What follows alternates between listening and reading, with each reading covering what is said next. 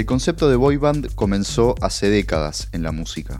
Podemos definirlo como esos grupos compuestos exclusivamente por vocalistas varones, que incluso a veces pueden hacer alguna que otra coreografía, pero el énfasis está puesto en la voz. Desde los Jackson 5, NSYNC, los Backstreet Boys, hasta BTS, hay muchos ejemplos. Son grupos que apuntan casi siempre a un público joven, adolescente, y que suelen alcanzar un nivel de popularidad tan alto en tan poco tiempo que resulta muy difícil mantener a lo largo de los años. En esta categoría entra Brockhampton, una banda estadounidense que para mí tiene varias cosas que la diferencian del resto. El común denominador de estos grupos sigue una fórmula. Una discográfica muy importante hace una serie de audiciones buscando talentos, pero no cualquier tipo de talento. Tienen que ser jóvenes que encajen con estándares de belleza claramente hegemónicos. Obviamente tienen que cantar muy bien, pero también tienen que verse bien y de alguna forma ser bien. La mayoría de estos artistas parecen estar cortados por la misma tijera, porque cada integrante debe estar a la altura de lo que demanda la audiencia, pero obviamente cada uno tiene que tener un toque distintivo. Así vemos que en algunos casos se enfatizan rasgos de personalidad, costumbres y looks distintos, con el fin de abarcar todos los gustos. Si comparten esta opinión conmigo, vamos a coincidir entonces en que detrás de estos grupos hay algo así como un espíritu impostor. Impostor en el sentido de que muestran algo que no son, o por lo menos que alguien más les pide que muestren. Hay como una lista de sentimientos, ideas y actitudes que están permitidas y otras que no. Por ejemplo, mostrarse dolido por un romance es algo que está permitido, pero hablar sobre el consumo de drogas o de la depresión no.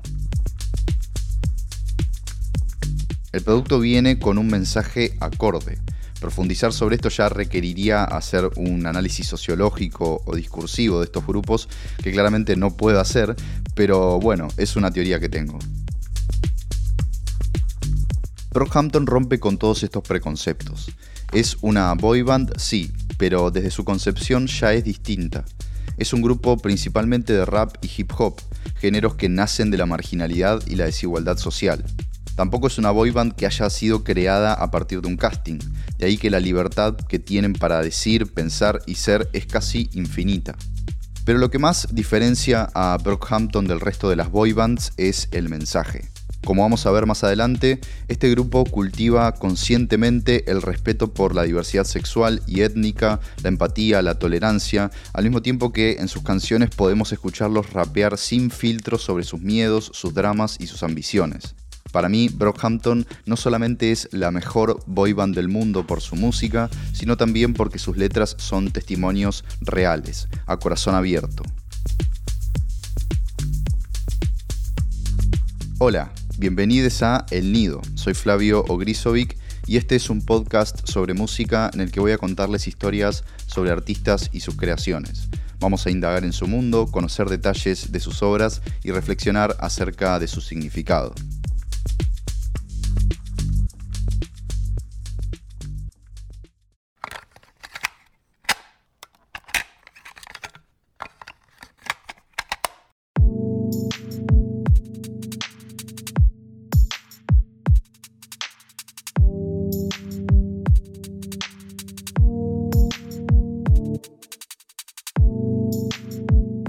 ¿Quién quiere armar una banda?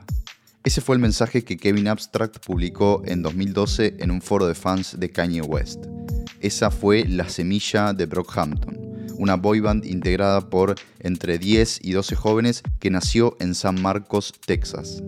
El grupo está liderado por Kevin Abstract, el principal productor y vocalista.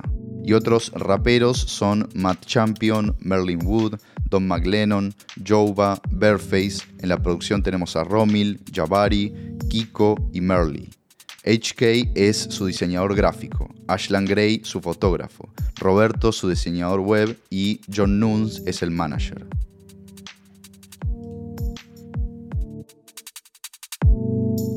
Desde sus comienzos también estuvo Amir Van, otro rapero quien además era un amigo de la infancia de Kevin Abstract. Este es un personaje clave en esta historia, ya les contaré más adelante. En 2016 el grupo sacó su primer disco, All American Trash, pero fue a partir de 2017 que se hizo conocido en el ambiente musical. El grupo decidió mudarse a una casa en California donde crearon la trilogía de Saturation, tres discazos que salieron en 2017 que los puso en boca de todos por sus beats variados y caricaturescos, los estilos tan distintos de cada miembro para rapear y sus videoclips caseros con una estética muy llamativa y escenas alocadas. Para mí, el encanto de Brockhampton está en la variedad. Los beats están hechos con todo tipo de instrumentos, samples y efectos, los hooks son muy pegadizos y lo mejor, el estilo de cada miembro. Todo lo que uno puede esperar de un grupo tan amplio con cabezas creativas puestas a hacer música. Esa característica que tienen las boy bands que cada uno tiene su partecita en la canción, Brockhampton lo explota para hacer que sus temas no se vuelvan monótonos y podamos encontrar más de un mood en cada uno. Cada uno con su flow, cada uno con su actitud.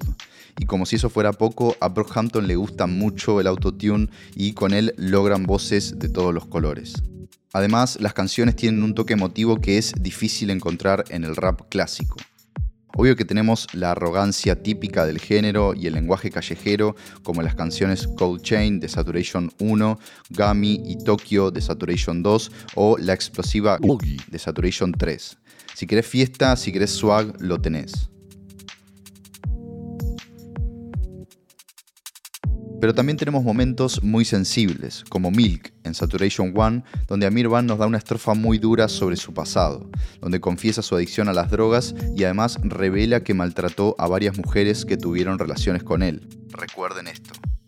Después entra Merlin, con un tono más amigable pero igual de sincero, contándonos que dejó la universidad para seguir su sueño de formar un grupo musical. Y en una línea durísima dice que qué loco que te manden esas notas que te hacen sentir aceptado hasta que caminas por el campus y te das cuenta que sos el único africano. Y ahí es cuando llega el estribillo, un momento de vulnerabilidad sorprendente. Tengo que mejorar en ser yo, siendo lo que soy. Tengo que mejorar en todo, siendo lo que soy. Solo quiero un amigo con quien pueda pasar el tiempo, alguien con quien pueda tirarme en el sillón.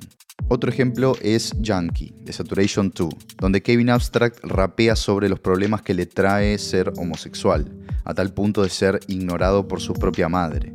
O la canción Gamba, del mismo disco, donde se habla de una relación entre una persona que quiere a otra pero que no es deseada por esa persona. La trilogía Saturation es excelente. Es un flash pensar que de una convivencia entre 10, 12 personas puedan salir discos con tantas ideas distintas y en tan poco tiempo. Si pueden, vean los videos, son todavía más llamativos que sus canciones. Después del éxito de Saturation, Brockhampton consiguió firmar un contrato discográfico con RCA, este fue el paso a las grandes ligas, entrevistas en los medios musicales más importantes, lugares en los festivales, giras por todo el mundo, pero de un día para el otro surgió algo que marcaría un antes y un después en el grupo. En mayo de 2018 salieron a la luz a través de Twitter varias denuncias contra Amir Van, uno de los miembros originales del grupo. Lo que empezó con la revelación de que Amir Van había engañado a su ex con una menor de edad, después escaló a denuncias sobre manipulación, abuso y otras conductas negativas por parte del rapero hacia sus parejas. Para ese entonces, los miembros de Brockhampton tenían sus redes sociales desactivadas, porque estaban trabajando en lo que iba a ser su próximo disco. El primero en reaccionar a las denuncias fue el propio Amir Van, que en Twitter dijo, Las disculpas no alcanzan. Ojalá mi caso pueda ser el ejemplo de alguien que aprendió de sus errores e intenta ser una mejor persona. Perdón por ser infiel, perdón por mentir y por decepcionar a mis amigos, perdón por poner a mis compañeros en una situación difícil por no hablar de esto antes. En relación a las denuncias de abuso sexual y emocional, aunque mi comportamiento fue egoísta, infantil y desagradable, nunca dañé criminalmente a nadie. Nunca tuve relaciones con una menor ni violé el consentimiento de nadie. Estuve en relaciones donde me equivoqué y le falté el respeto a mis parejas. Fui infiel y actué con desprecio. En los últimos tres años estuve trabajando en mis errores e intentando buscar ayuda. Es un proceso de aprendizaje diario. A este punto se había creado una división muy fuerte en la base de fans de Brockhampton. Muchos exigían que el grupo se hiciera cargo de estas denuncias y otros no le daban importancia Cuando digo que no le daban importancia me refiero a que algunos rescataban las declaraciones de Amir como un intento de arreglar las cosas y otros simplemente no les importaba lo que estaba pasando. Estas acusaciones provocaron una herida muy profunda en el grupo, porque Brockhampton es una banda que predica valores como la tolerancia, la empatía, la aceptación de las diferencias, que toca tópicos como la salud mental, la sexualidad, los abusos. Entonces esta situación fue como un golpe muy bajo para ellos. Muchos fans se sintieron traicionados y muchos se indignaron porque ninguno de los miembros del grupo decía nada al respecto. A los pocos días, Kevin Abstract hizo un live en Instagram donde dijo algunas palabras sobre el asunto. Dijo que no estaba de acuerdo con lo que había pasado, que estaba dolido, que no lo podía creer, pero esa explicación estuvo muy lejos de lo que la situación ameritaba y de lo que sus fans exigían. A los pocos días, Brockhampton finalmente difundió un comunicado en el que anunciaron la salida de Amir Van del grupo, que decía, Amir ya no forma parte de Brockhampton. Queremos disculparnos sinceramente con todas las víctimas afectadas por él. Nos mintió y pedimos perdón por no hablar antes. No toleramos el abuso en ninguna de sus formas. Esto no es una solución a ninguno de los problemas, pero esperamos que sea un paso en la dirección correcta. Vamos a cancelar el resto del tour por Estados Unidos y vamos a volver a casa para reagruparnos. Esta era una decisión que el grupo tenía que tomar sí o sí. No había otro camino. Brockhampton había firmado contrato con una discográfica importante meses atrás y no había ninguna posibilidad de que dejaran pasar una situación así. No solamente fue una decisión correcta por el mensaje que la banda busca transmitir a la sociedad, sino que también fue correcta en términos de las reglas de la industria. Sobre la salida de Amir Van, Kevin Abstract dijo en una entrevista, Lo conocía desde los 14 años, es algo que pienso todos los días de mi vida, fue muy doloroso y lo extraño, me volvió más inseguro como líder y como artista, me hizo dudar de lo que soy capaz de hacer. El tema de este podcast es cómo Brockhampton, un grupo que pregona la transparencia y la inteligencia emocional, supo lidiar con este conflicto a través de su música, específicamente con su disco Ginger.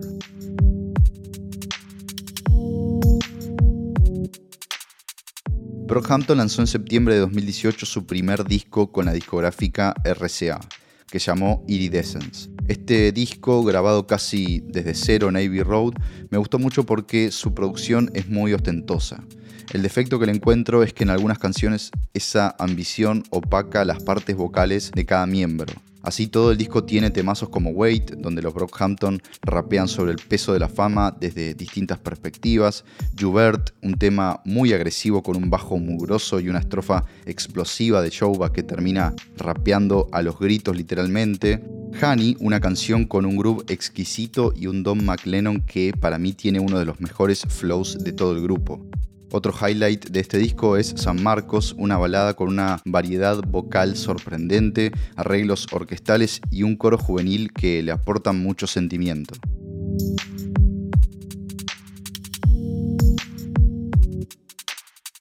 Después de Iridescence, en 2019 llegó Ginger, el disco más oscuro y a corazón abierto de Brockhampton, que tiene una cohesión perfecta entre la instrumentación y las letras, logrando transmitir un estado de ánimo triste y reflexivo es un espejo de sentimientos conflictivos, una respuesta al drama que vivió el grupo con toda la situación de Amir Van, quien era uno de los pilares, no solamente porque era uno de los mejores amigos de Kevin Abstract, sino también porque fue el rostro de la trilogía de Saturation. Creo que para Iridescence, Brockhampton no tuvo tiempo de procesar esta grieta en su vínculo colectivo. De hecho, casi no hay comentarios al respecto en las entrevistas que hicieron durante su lanzamiento. Es como si la banda no hubiera tenido el tiempo o no hubiera querido tomarse el tiempo para curar esa herida. Un dato de color sobre Ginger es que, según Kevin Abstract en una entrevista, este disco surgió de algo que el grupo llamó Viernes de Terapia, cuando se juntaban cada viernes y cada uno le contaba a los demás cómo se sentía en ese momento. Sea cual sea el motivo, desde el comienzo Ginger muestra que es distinto. Es el único disco que no empieza con un banger, es decir, con un tema bien arriba, divertido, fanfarrón. En cambio, abre con No Halo, que arranca con un coro de Kevin Abstract que funciona como un presagio. I don't know where I'm going, if I gotta take the high road, I'm rolling. El tema se apoya sobre unos arpegios de guitarra acústica y un beat muy amable como si fuera una sesión íntima del grupo. Y el primer indicio concreto del tono que va a tener el disco lo da Merlin, con una estrofa en la que rapea confesando que está deprimido, que no puede salir de la cama, que no tiene opciones, que no sabe a dónde ir. Jova también tira una estrofa en línea con este mood que habla sobre la fe y la religión como un posible camino de salida ante una situación límite. Después tenemos Sugar, un tema que instrumentalmente se engancha a la perfección con su antecesor y que habla de lo difícil que es estar separado de alguien a quien querés, cuando sentís esa necesidad de estar acompañado, buscar un refugio en alguien más. La canción tiene un estribillo que es muy romántico y que dice, Spending all my nights alone, waiting for you to call me, you are the only one I want by my side when I fall asleep, tell me what I'm waiting for, tell me what I'm waiting for, I know it's hard but we need each other, I know it's hard but we need each other.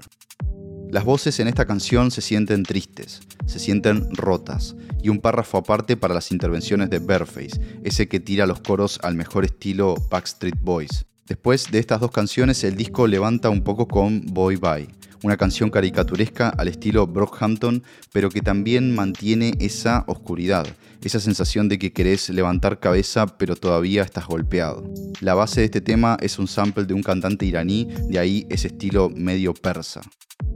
Luego pasamos a Heaven Belongs to You, la primera canción de Brockhampton con un feat y se la dieron a Slow Tie un experimentado en todos los tópicos que explora el disco. Slowtie rapea sobre sentirse juzgado, dice que hay una guerra en su cabeza y tira una barra muy inteligente que dice Fuck God, I'm a dog backwards. Este tema también sirve como transición y como una apertura hacia otras canciones que le siguen, porque tiene melodías que después se van a repetir.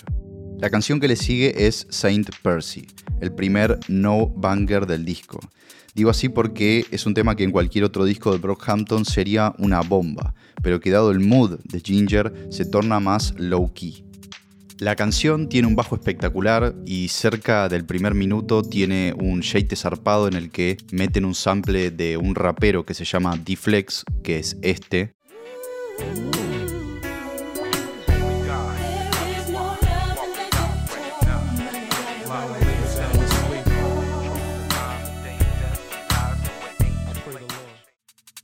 Que lo mezclan con la parte instrumental y después, como si fuera un cambio de estación de radio, lo vuelven a mezclar con el beat de la canción y queda buenísimo. Y los flows de cada rapero están todos en línea, o sea, cada uno con su voz, pero todos en el mismo mood oscuro y tenebroso. Este para mí es el mejor tema del disco. Y después de un temazo meten otro temazo, If You Pray Right que cuando lo escuché como single no me había convencido, pero que en el contexto del disco queda muy bien. Esta canción tiene un trombón que tiene mucha onda, que te va llevando por todo el tema, con un beat infeccioso que se te mete en el cerebro. Y hay una vocal de Kevin Abstract que en un momento la empiezan a cortar como si fuera un disco rayado, que es una prueba de lo bien que Brockhampton trabaja las voces para darle más complejidad al beat, al mejor estilo Kanye West. Hasta acá sentimos que el disco es como una nube negra que nos sigue. Sentimos un peso encima que nos aplasta, un mood muy denso. Para el siguiente tema empieza a tronar y se desata una tormenta. Estoy hablando de Early Departed, el tema más importante del disco donde se resume toda la mierda y toda la negatividad que vivió la banda en los últimos años sobre una base instrumental muy poderosa, con un toque vintage y hasta una guitarra sutilmente fraseando de fondo. Primero Kevin Abstract y después Don McLennan hacen una clara referencia al conflicto que tuvieron con Amir Van y su posterior salida del grupo. Kevin, por ejemplo, se pregunta, What's the point of having a best friend if you end up losing him? Y Dom, Dom directamente se arranca el corazón del pecho y lo pone a latir ante el micrófono. La estrofa de Dom es su versión de la historia. Supuestamente hubo una amiga suya involucrada en las denuncias contra Amir Van y él contó en una entrevista que, como el resto, de este tema habían hablado todos, en Twitter, en la prensa, pero que ellos nunca tuvieron la oportunidad de expresarse. Con unas metáforas exquisitas, Don rapea.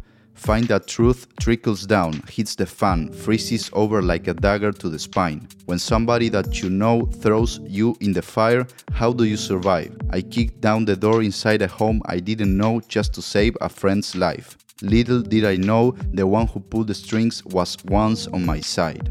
Watch for where you land. Sorry about your plans. That was all a scam. You won't understand. Pass the weight off to your friends and never face the truth because you never learned how to be a man. And it's not my fault and it's not my problem anymore. That's just where you stand. That's just who you are. That's your cross to bear. You could talk to God. I don't wanna hear motherfucker. Y al tirar esa última línea, que termina con un grito furioso y desgarrador, Dom tira el micrófono al piso en el estudio y ese momento queda grabado como el toque dramático del final. Al mismo tiempo que explota un solo de guitarra psicodélico y distorsionado de fondo. Es el clímax del disco. Después pasamos a I've Been Born Again, un tema mucho más tranquilo, algo necesario después de lo que nos hicieron pasar con Dearly Departed. Igualmente es un tema tétrico, un poco psicodélico, que habla del abuso de drogas y los excesos que vienen con la fama. En la última parte del disco tenemos un tema que me encanta, Ginger, con un groove muy copado, pero que por las voces toma un tono melancólico, nostálgico, que habla de entender y empatizar con tus seres queridos cuando están pasándola mal.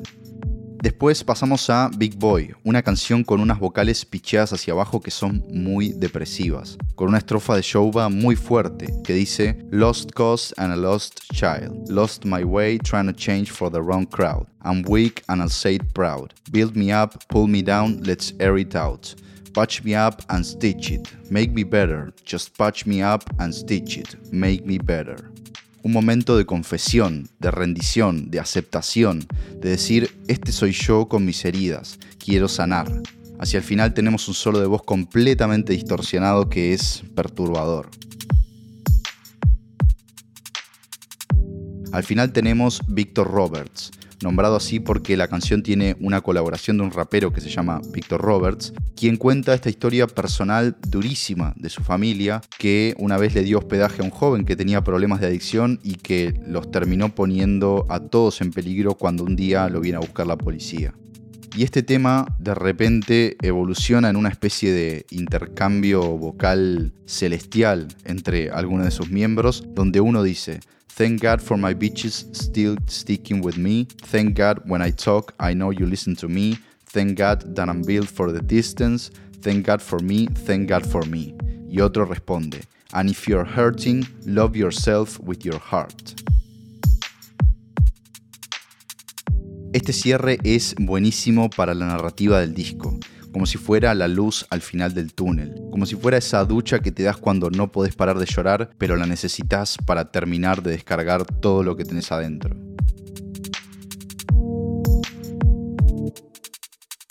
Como ya les dije, Ginger es un disco a corazón abierto.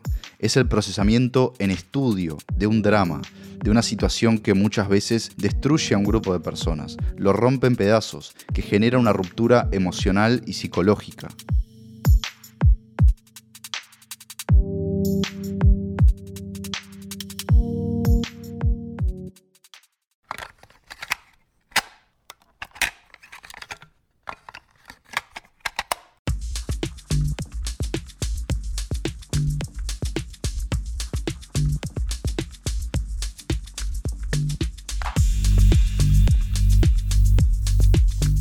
Brockhampton es ese grupo de rap que no solamente te divierte, sino que también te moviliza. Es un grupo con una química inigualable entre sus miembros. Miren cualquier entrevista de ellos y van a entender de lo que les hablo. Van a notar esas miradas cómplices, las risas, los silencios, todo eso que se aprende con querer, con confiar y con aceptar a otros. Y esa dinámica tan genuina, casi mágica, se transmite en su música cada uno con su voz, cada uno con su estilo para rapear, cada uno con su historia.